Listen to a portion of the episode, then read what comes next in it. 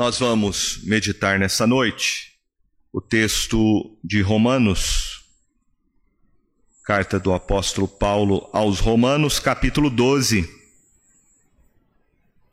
verso 1 e 2.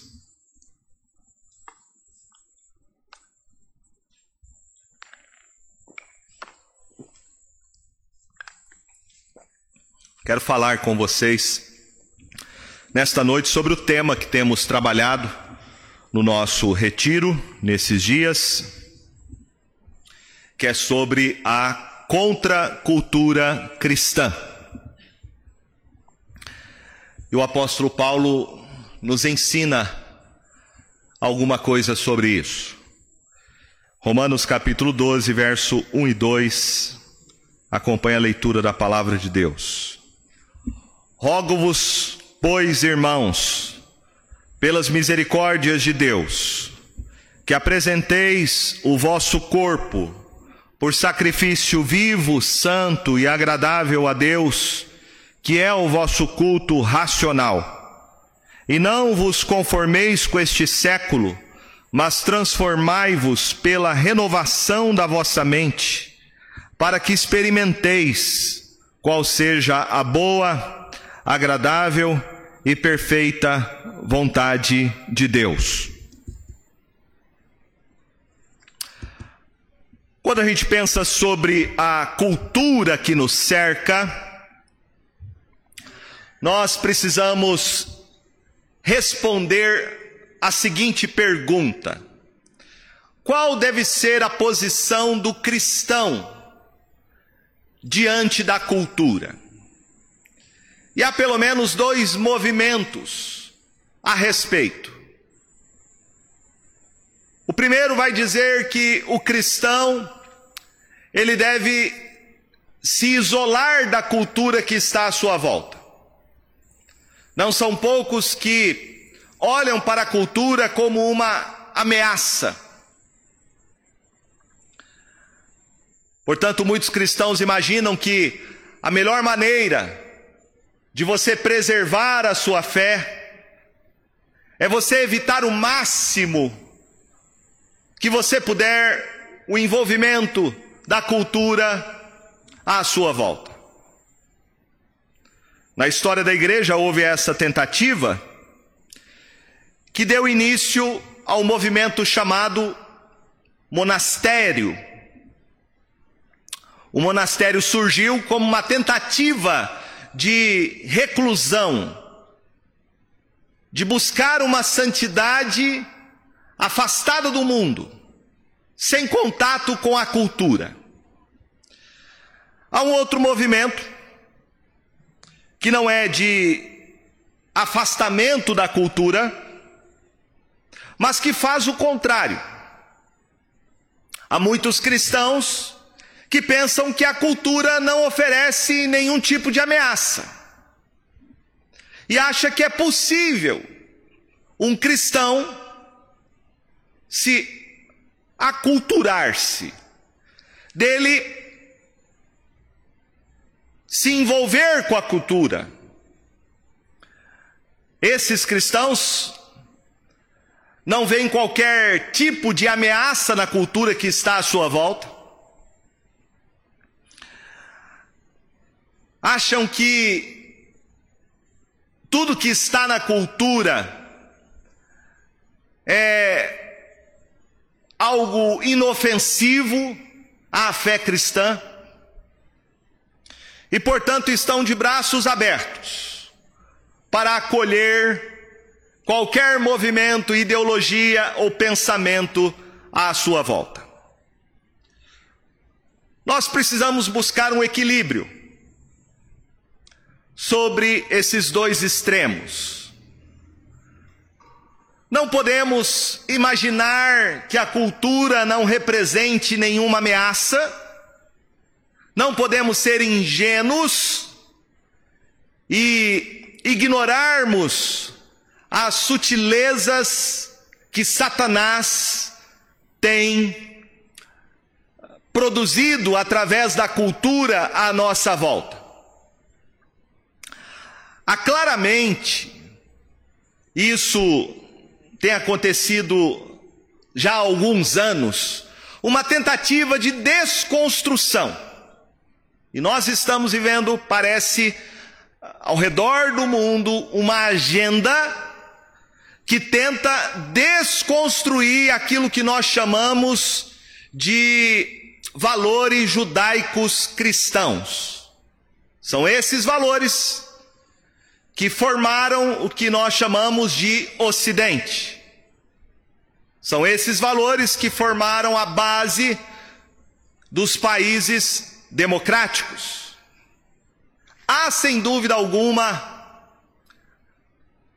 um progressismo ao redor do mundo que avança cada dia mais para desconstruir essas bases que a sociedade ocidental tem como fundamento.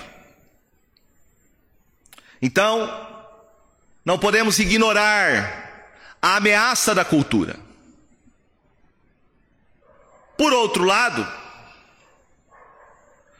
nós precisamos entender que nós temos um papel a exercer neste mundo. O Senhor Jesus mesmo disse que nós somos sal da terra e luz do mundo. Então, o cristão ele tem um papel para exercer nesta sociedade. Esta sociedade anticristã, essa sociedade que prega valores e conceitos que são contrários àquilo que nós cremos a respeito do Evangelho. Esse texto que nós lemos, o apóstolo Paulo nos ensina como nós devemos responder à cultura à nossa volta. Qual deve ser o posicionamento do cristão diante do mundo que lhe cerca. Ele começa fazendo um apelo, veja comigo. Ele diz: rogo-vos, rogo-vos. Esse verbo aqui é um apelo, expressa uma mescla de súplica e autoridade. Paulo está fazendo então um apelo, um apelo e ele começa a especificar a quem ele está dirigindo o seu apelo. O fundamento em que se baseia e em que consiste o seu pedido, a sua exortação. Ele então diz: Rogo-vos, pois, irmãos. No decorrer dos primeiros capítulos da carta aos Romanos, o apóstolo Paulo deixou de maneira muito clara que havia algumas tensões na igreja que estava em Roma entre judeus e gentios. E no capítulo 9 até o capítulo de número 11, o apóstolo Paulo vai descrever o papel desempenhado por Israel e pelas nações na evolução do plano histórico de Deus. Paulo voltará a este tema, a este assunto, pela última vez, nos capítulos 14 e 15. Mas agora, Paulo está fazendo um apelo. Ele está chamando judeus e gentios, aqueles que se arrependeram e creram em Jesus como irmãos.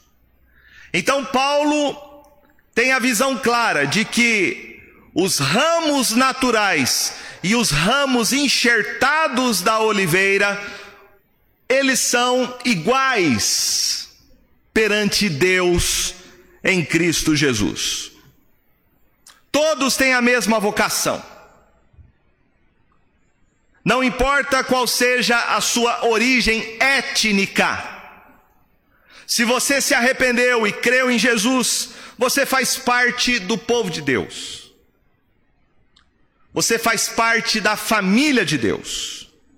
Em segundo lugar, o motivo de Paulo fazer este apelo é indicado pelo uso que ele faz dessa conjunção logo depois do verbo exortativo, ele diz: Rogo-vos, pois.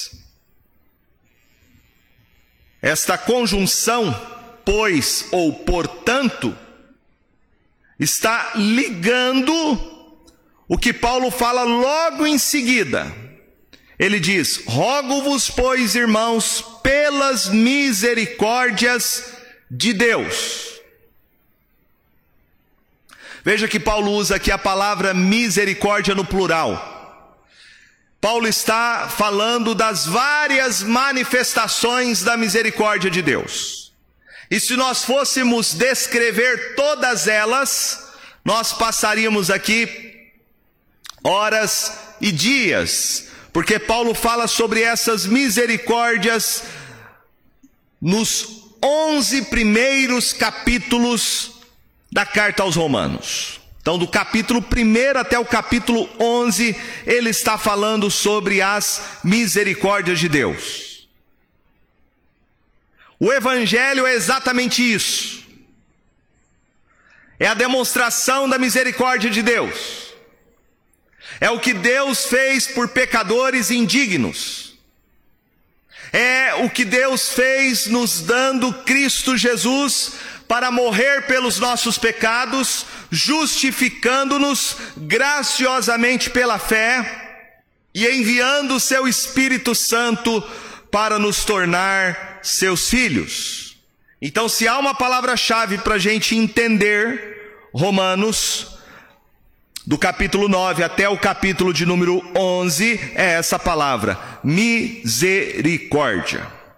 Paulo diz no capítulo 9, no verso de número 16. Assim, pois, não depende de quem quer ou de quem corre, mas de usar Deus a sua misericórdia. No capítulo 11, verso de número 30, ele disse: Porque assim como vós também outrora fostes desobedientes a Deus, mas agora alcançastes misericórdia, à vista da desobediência deles. Verso 32: Porque Deus a todos encerrou na desobediência, a fim de usar de misericórdia para com todos. Então você precisa entender o que é a misericórdia de Deus. E a misericórdia de Deus é Ele não nos dar o que nós merecemos pelos nossos pecados. Quando Deus exerceu a misericórdia para conosco, Ele puniu o Senhor Jesus em nosso lugar. O Senhor Jesus levou sobre si a nossa culpa. Ele morreu pelos nossos pecados para nos declarar justos diante de Deus. Ele envia o seu Espírito Santo para habitar dentro de nós. E isto é uma obra da misericórdia de Deus misericórdia de Deus.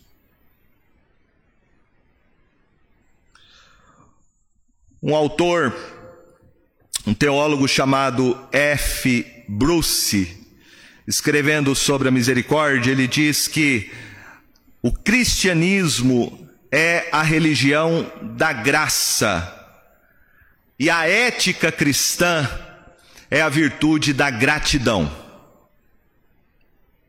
Não é à toa que no grego a palavra graça, que é a palavra caris, também pode ser traduzida como gratidão.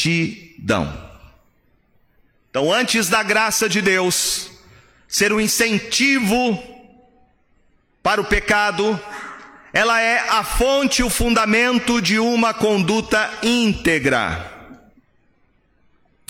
Então, Paulo está dizendo que a misericórdia de Deus é a base de tudo aquilo que nós fazemos. É o fundamento para a gente viver uma vida de santidade. É a base e a motivação para a gente poder viver uma vida conforme a vontade de Deus, contrariamente ao mundo que nos cerca. Em terceiro lugar, após considerarmos os objetos e os motivos do apelo de Paulo, veja comigo a dupla natureza do seu apelo.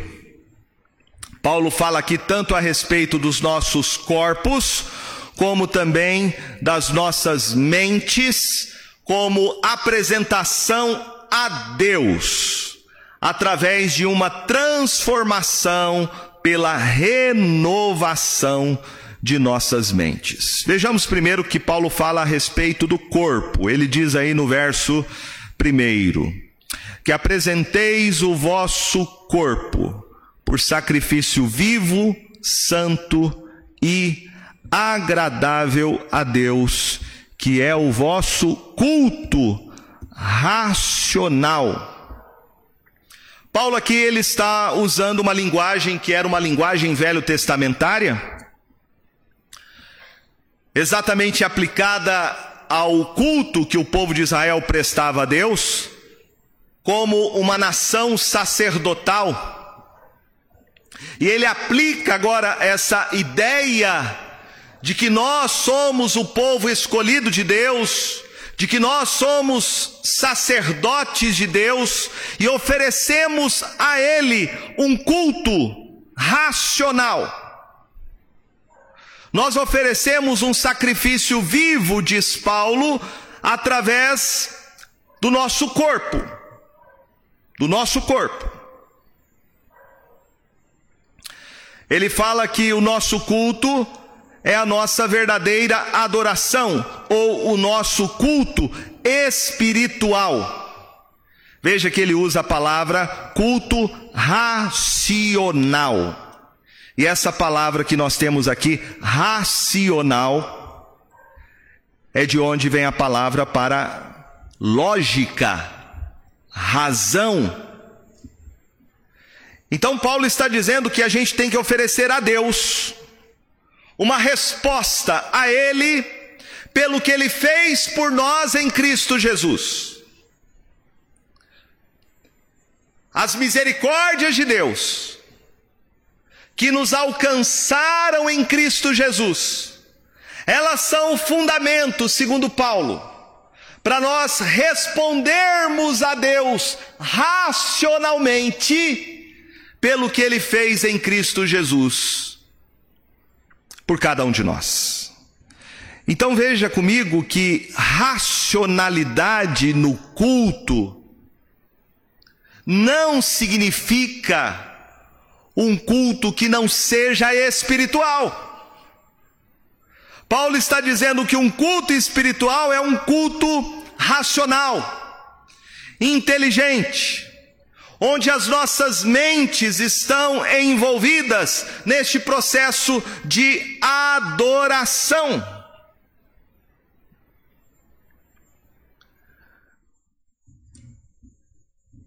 Você já deve ter ouvido muito a expressão sobre sentir Deus, sentir o Espírito sentir a presença de Deus. Parece que hoje no meio evangélico nós perdemos essa ideia de Paulo sobre prestarmos um culto racional a Deus. Não é que Paulo está aqui menosprezando os sentimentos, mas ele está mostrando que o nosso culto a Deus é uma resposta do entendimento das misericórdias dele que foi demonstrada a nós em Cristo Jesus. Então, se você não entender o Evangelho, não tem como você adorar a Deus. Culto é uma resposta que a gente oferece a Deus pelo que Ele fez por nós em Cristo Jesus. Por isso tem esse elemento de entendimento, de racionalidade, de lógica. Você pode, evidentemente, chorar diante de Deus, se quebrantar diante dEle, mas isso é como consequência do entendimento do Evangelho.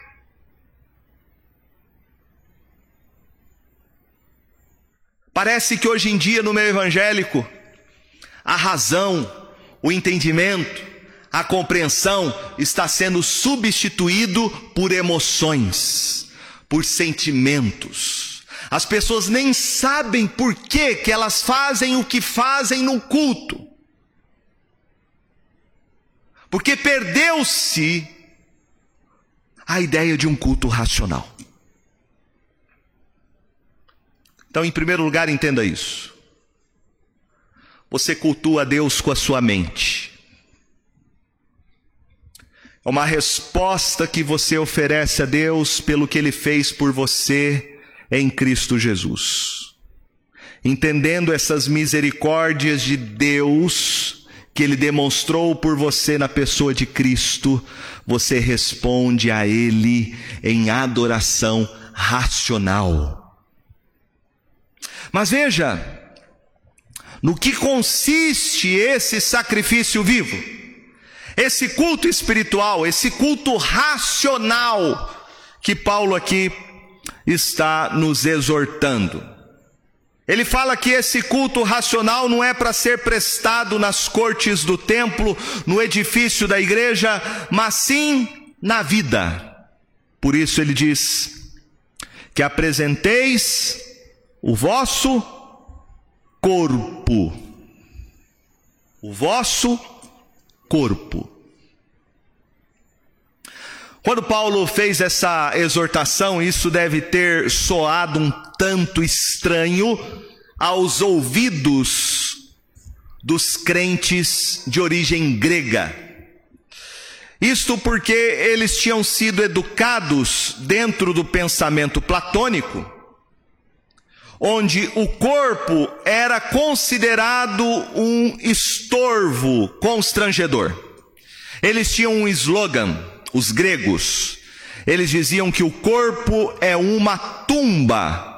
E nessa tumba, o espírito humano viveria aprisionado e dela ansiava escapar.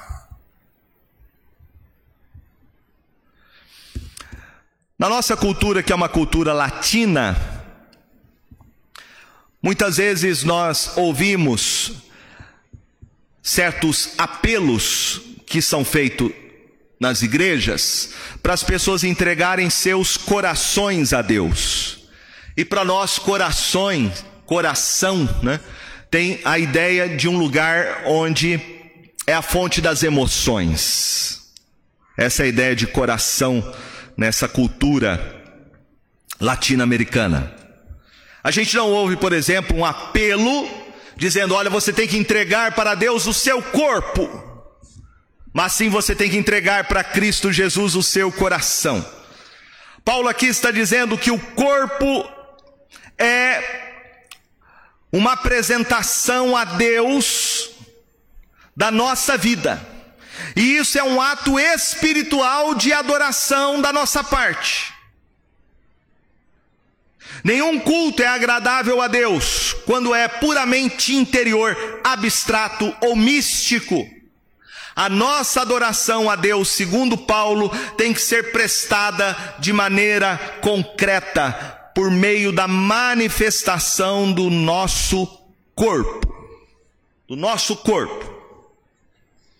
Ele vai dizer, a partir de Romanos capítulo 3, verso 13, por exemplo, que o pecado ele corrompeu a nossa natureza humana, o nosso corpo. Por isso ele diz no verso 13 de Romanos 3: A garganta deles é sepulcro aberto, com a língua urda engano, veneno de víbora está nos seus lábios. A boca ele as tem cheia de maldição e de amargura, são seus pés velozes para derramar sangue, nos seus caminhos há destruição e miséria. Desconheceram o caminho da paz, não há temor de Deus diante dos seus olhos. Então veja que o pecado, ele corrompeu não apenas a sua alma, segundo Paulo, o pecado corrompeu o seu corpo. Ele vai dizer depois em Romanos capítulo de número 6. Romanos capítulo de número 6. Verso de número 13, ele diz: Nem ofereçais cada um os membros do seu corpo ao pecado como instrumentos de iniquidade, mas oferecei-vos a Deus como ressurretos dentre os mortos, e os vossos membros a Deus como instrumentos de justiça. Verso de número 16: Não sabeis que daquele a quem vos ofereçais como servos para obediência, desse mesmo a quem obedeceis sois servos, seja do pecado para a morte ou da obediência para a justiça? Verso 19: Falo como homem por causa da fraqueza da vossa carne, assim como ofereceste os vossos membros para a escravidão da impureza e da maldade para a maldade, Assim oferecei agora os vossos membros para servirem à justiça, para a justific, para a santificação. Então veja que culto, essa ideia de culto, de serviço, de adoração a Deus, ela é algo feita, algo feito por entendimento, pela razão, como uma resposta às misericórdias de Deus, mas ela é apresentada a Deus através do nosso corpo. Esse ponto, meus irmãos, é muito importante. Porque aqui Paulo está mostrando que a ideia de culto ela vai muito além de algo que a gente faz aos domingos. Você cultua a Deus de segunda a segunda.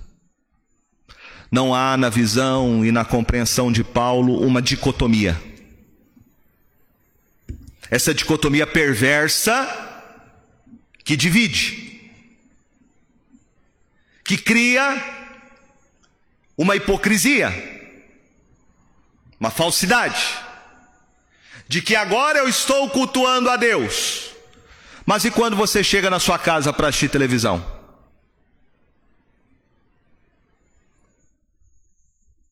E quando você amanhã, segunda-feira, estiver lá no seu trabalho, isto não é culto? Quando você for jogar bola, isto não é culto? Assistir televisão é tão espiritual quanto o culto que você está agora prestando a Deus. Trabalhar é tão espiritual quanto o culto que você está agora oferecendo a Deus. É lógico que são contextos diferentes, eu entendo isso. Mas veja que para Paulo o culto vai além de uma reunião pública.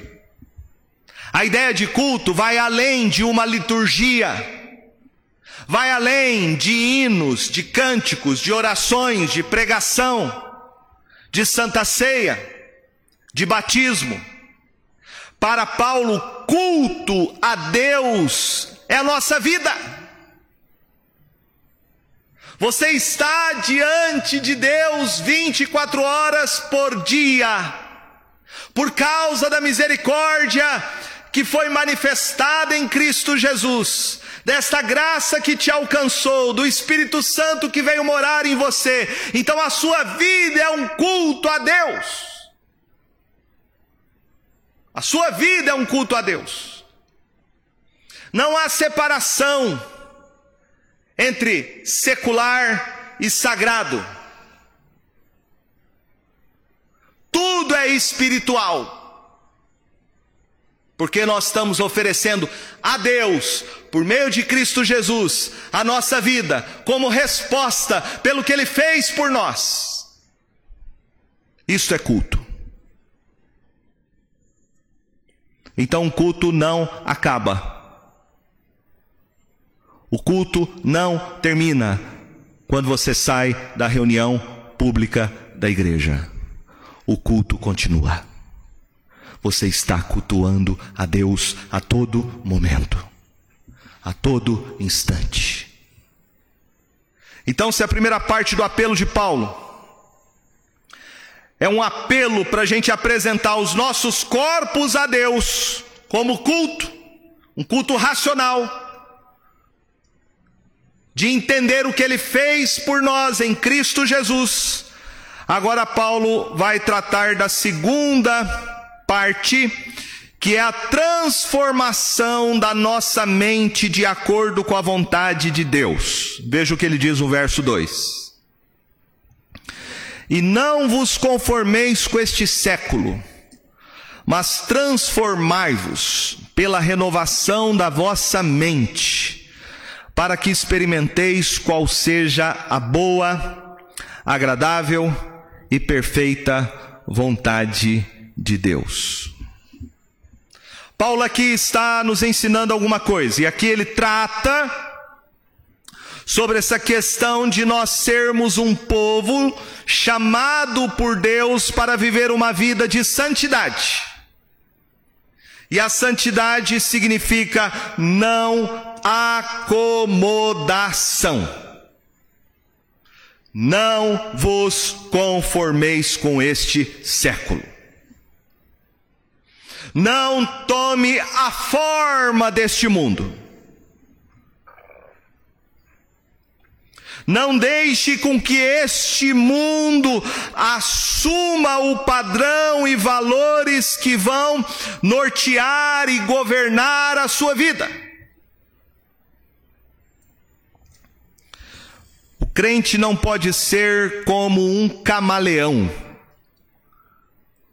Camaleão assume as cores do ambiente. Se ele está no ambiente verde, ele fica verde. Se ele está no ambiente marrom, ele fica marrom. O que Paulo está dizendo é que o cristão não pode ser um camaleão. Este era o cuidado que Deus tinha com o povo, com a nação de Israel no Antigo Testamento.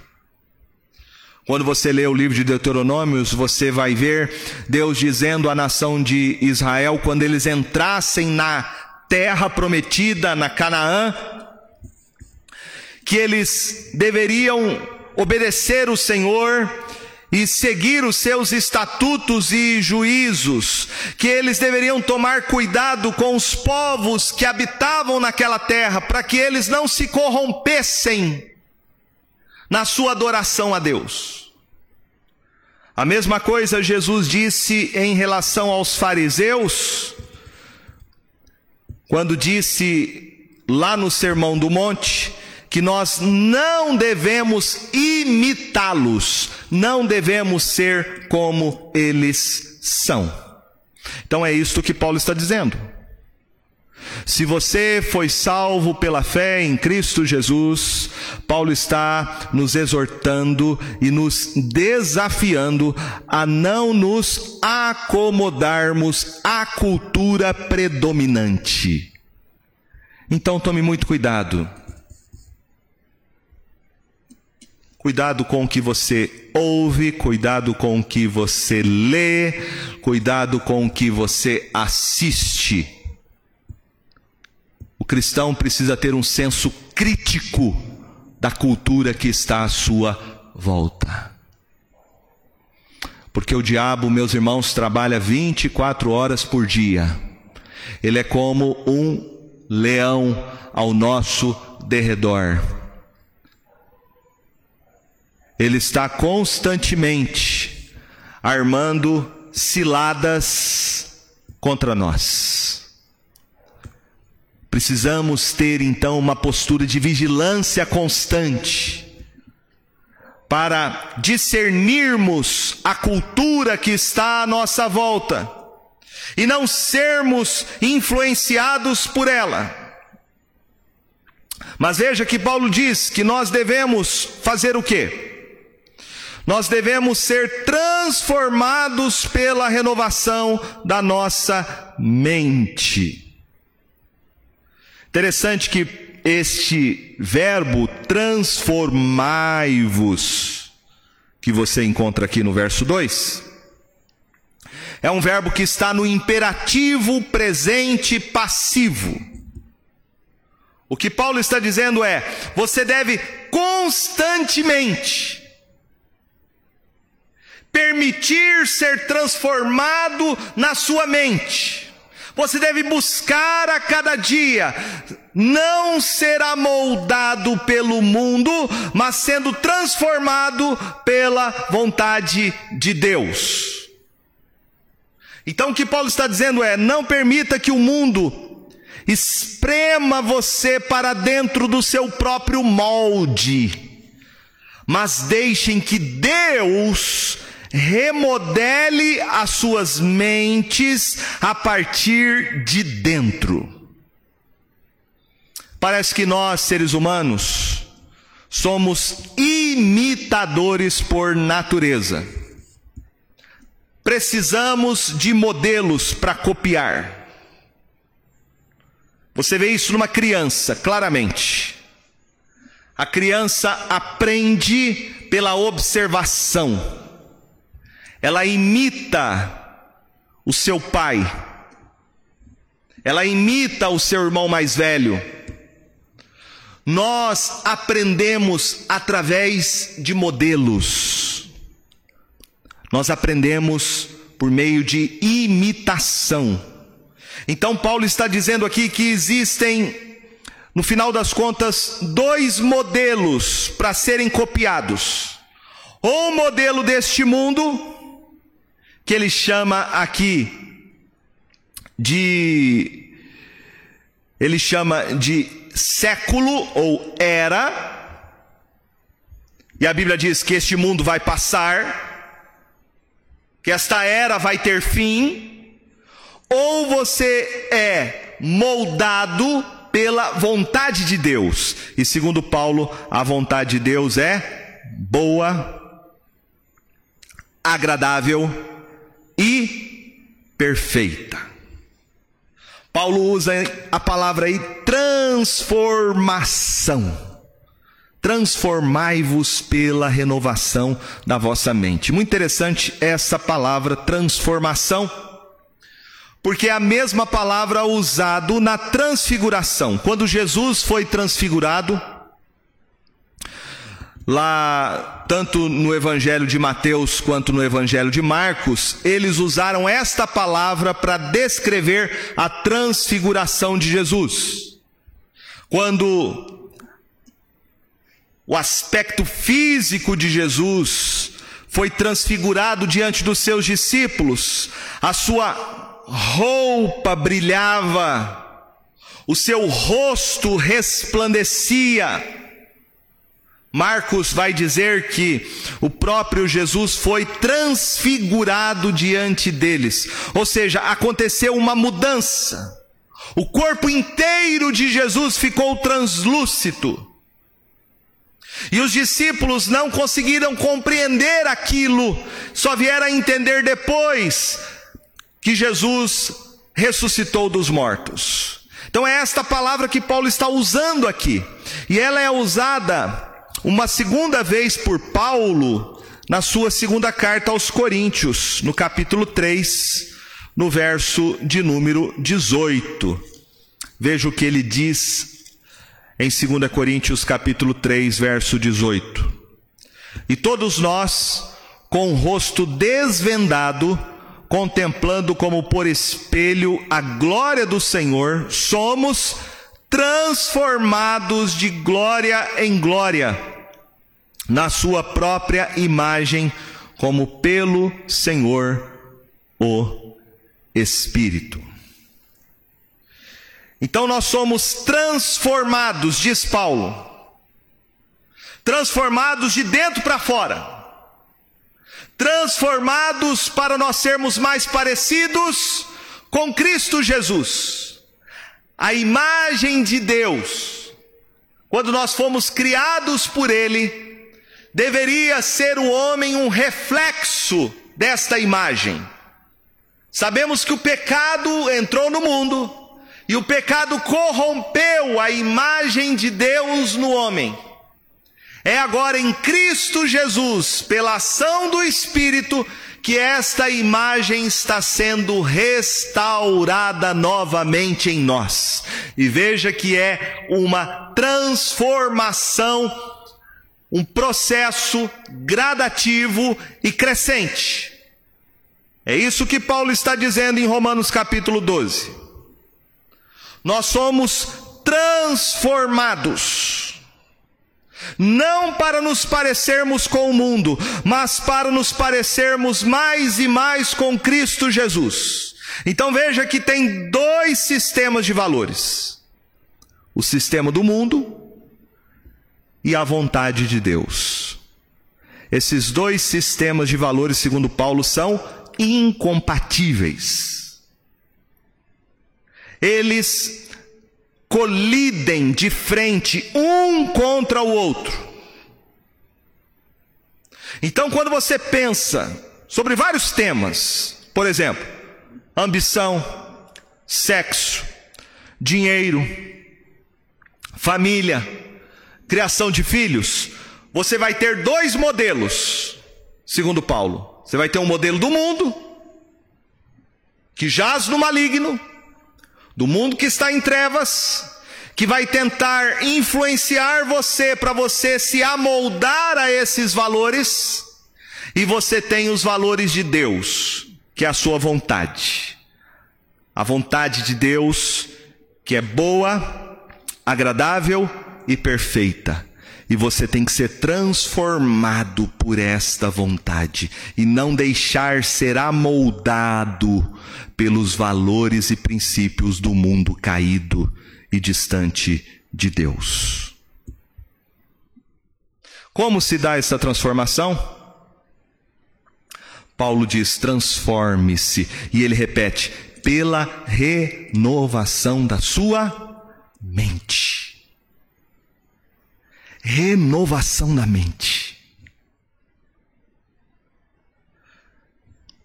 Nós vivemos hoje, meus irmãos, uma batalha espiritual.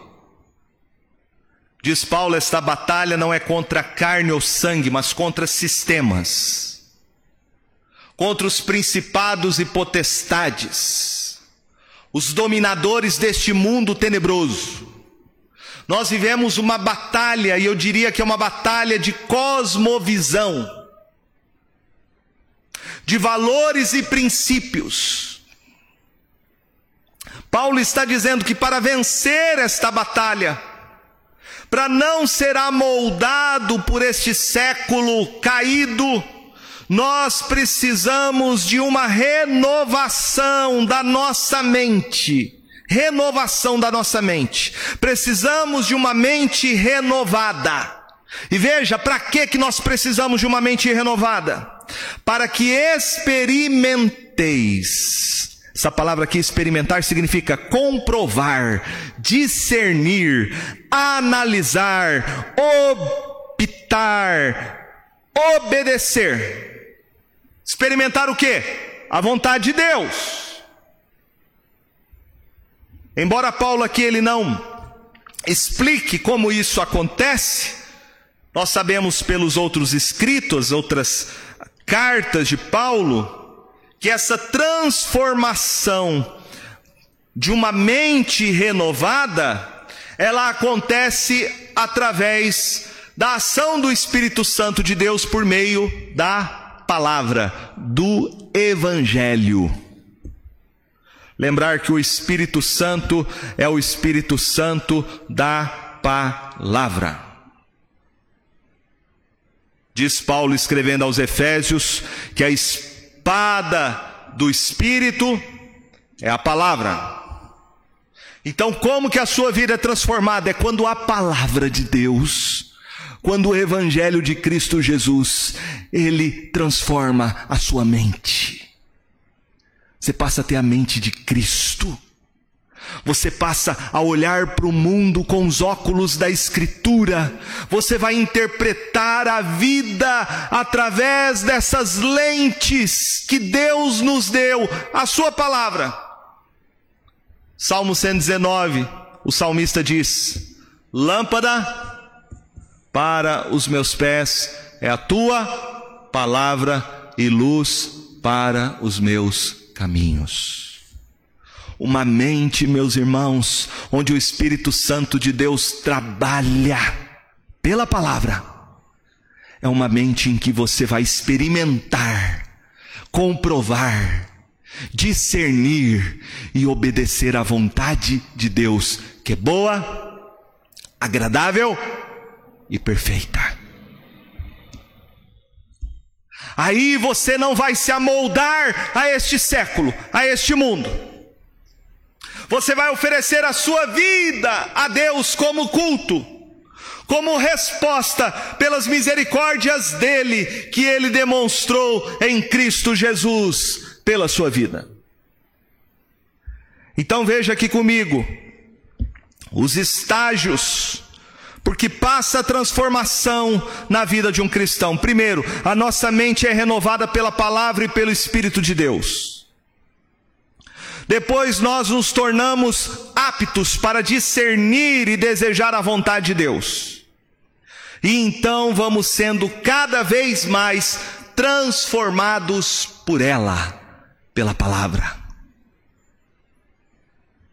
Resumindo, o apelo de Paulo é um apelo que se dirige ao povo de Deus. Rogo-vos. É uma exortação de autoridade. E que você nessa noite seja exortado a isso. Que você preste atenção nessa, mais do que um pedido, uma ordem. Não viva a sua vida de qualquer jeito. Não viva a sua vida de qualquer maneira. Não jogue a sua vida fora. Ouça esse apelo que Deus faz a nós pela Sua palavra. Primeiramente, o apelo das misericórdias de Deus.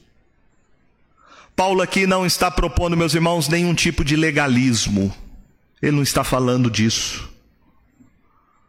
O legalismo leva as pessoas a uma obediência externa, a uma obediência que não é fruto de um coração transformado. O legalismo leva à hipocrisia, à falsidade, à mentira. Por isso, Jesus alertou os seus discípulos: cuidado, cuidado com o fermento dos fariseus, que é a hipocrisia era o legalismo. Paulo não está falando de legalismo aqui. Paulo está falando do Evangelho. E ele está dizendo que o Evangelho, que a manifestação da misericórdia de Deus por nós, ele muda, ele muda, ele transforma a nossa vida. Quando você entende racionalmente, através da sua mente, da lógica, o que é o Evangelho pela iluminação do Espírito Santo de Deus. Quando você entende o que é justificação, isso vai se tornar o fundamento e a base da sua transformação. É aquilo que Deus fez por nós em Cristo Jesus sem merecermos. A boa, perfeita e agradável vontade de Deus é o que Ele faz em nós como um ser completo que somos, mente e coração. É um processo de transformação, segundo Paulo, de morte e ressurreição, de inconformação e conformação, de rompimento com o mundo e comprometimento com o Evangelho. Tudo será consequência na vida de um cristão. Todos os nossos relacionamentos, como Paulo vai demonstrar logo a seguir, o nosso relacionamento com o próprio Deus, como ele diz no verso 1 e 2 do capítulo 12, mas a relação com nós mesmos, do verso 3 ao verso 8, depois a relação uns com os outros, do verso 9 ao verso 16, depois a relação com os malfeitores e inimigos, do verso 17 ao verso 21. Depois a relação com o Estado e as autoridades constituídas, do capítulo 13, do verso de número 11 uh, do verso de número 1 em diante, depois dos membros mais fracos da comunidade cristã, que Paulo fala aí do capítulo 14, do verso 1 até o capítulo 15, do verso 13. Ou seja, tudo que vem depois do capítulo 12 é consequência da gente entender o que Deus fez por nós em Cristo Jesus. É termos uma mente transformada pelo Espírito através do Evangelho e respondermos a Deus com a nossa vida em adoração, de não conformidade com este mundo, mas experimentando a vontade de Deus, que é boa, perfeita e agradável. Então, tudo que vem depois é entender o que Deus fez por nós em Cristo Jesus e oferecer nossa vida em adoração a Ele. Se você foi alcançado por Deus em Cristo Jesus, se você foi alcançado pelo Evangelho, eu e você temos que buscar a cada dia a não conformação com este mundo. Não se deixe ser amoldado por este século,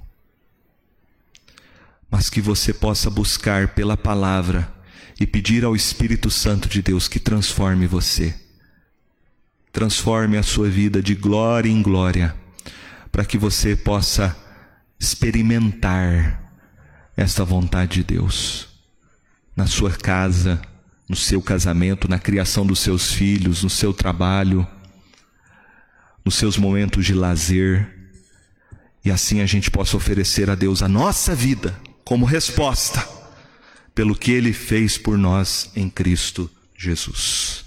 Que Deus os abençoe. Amém.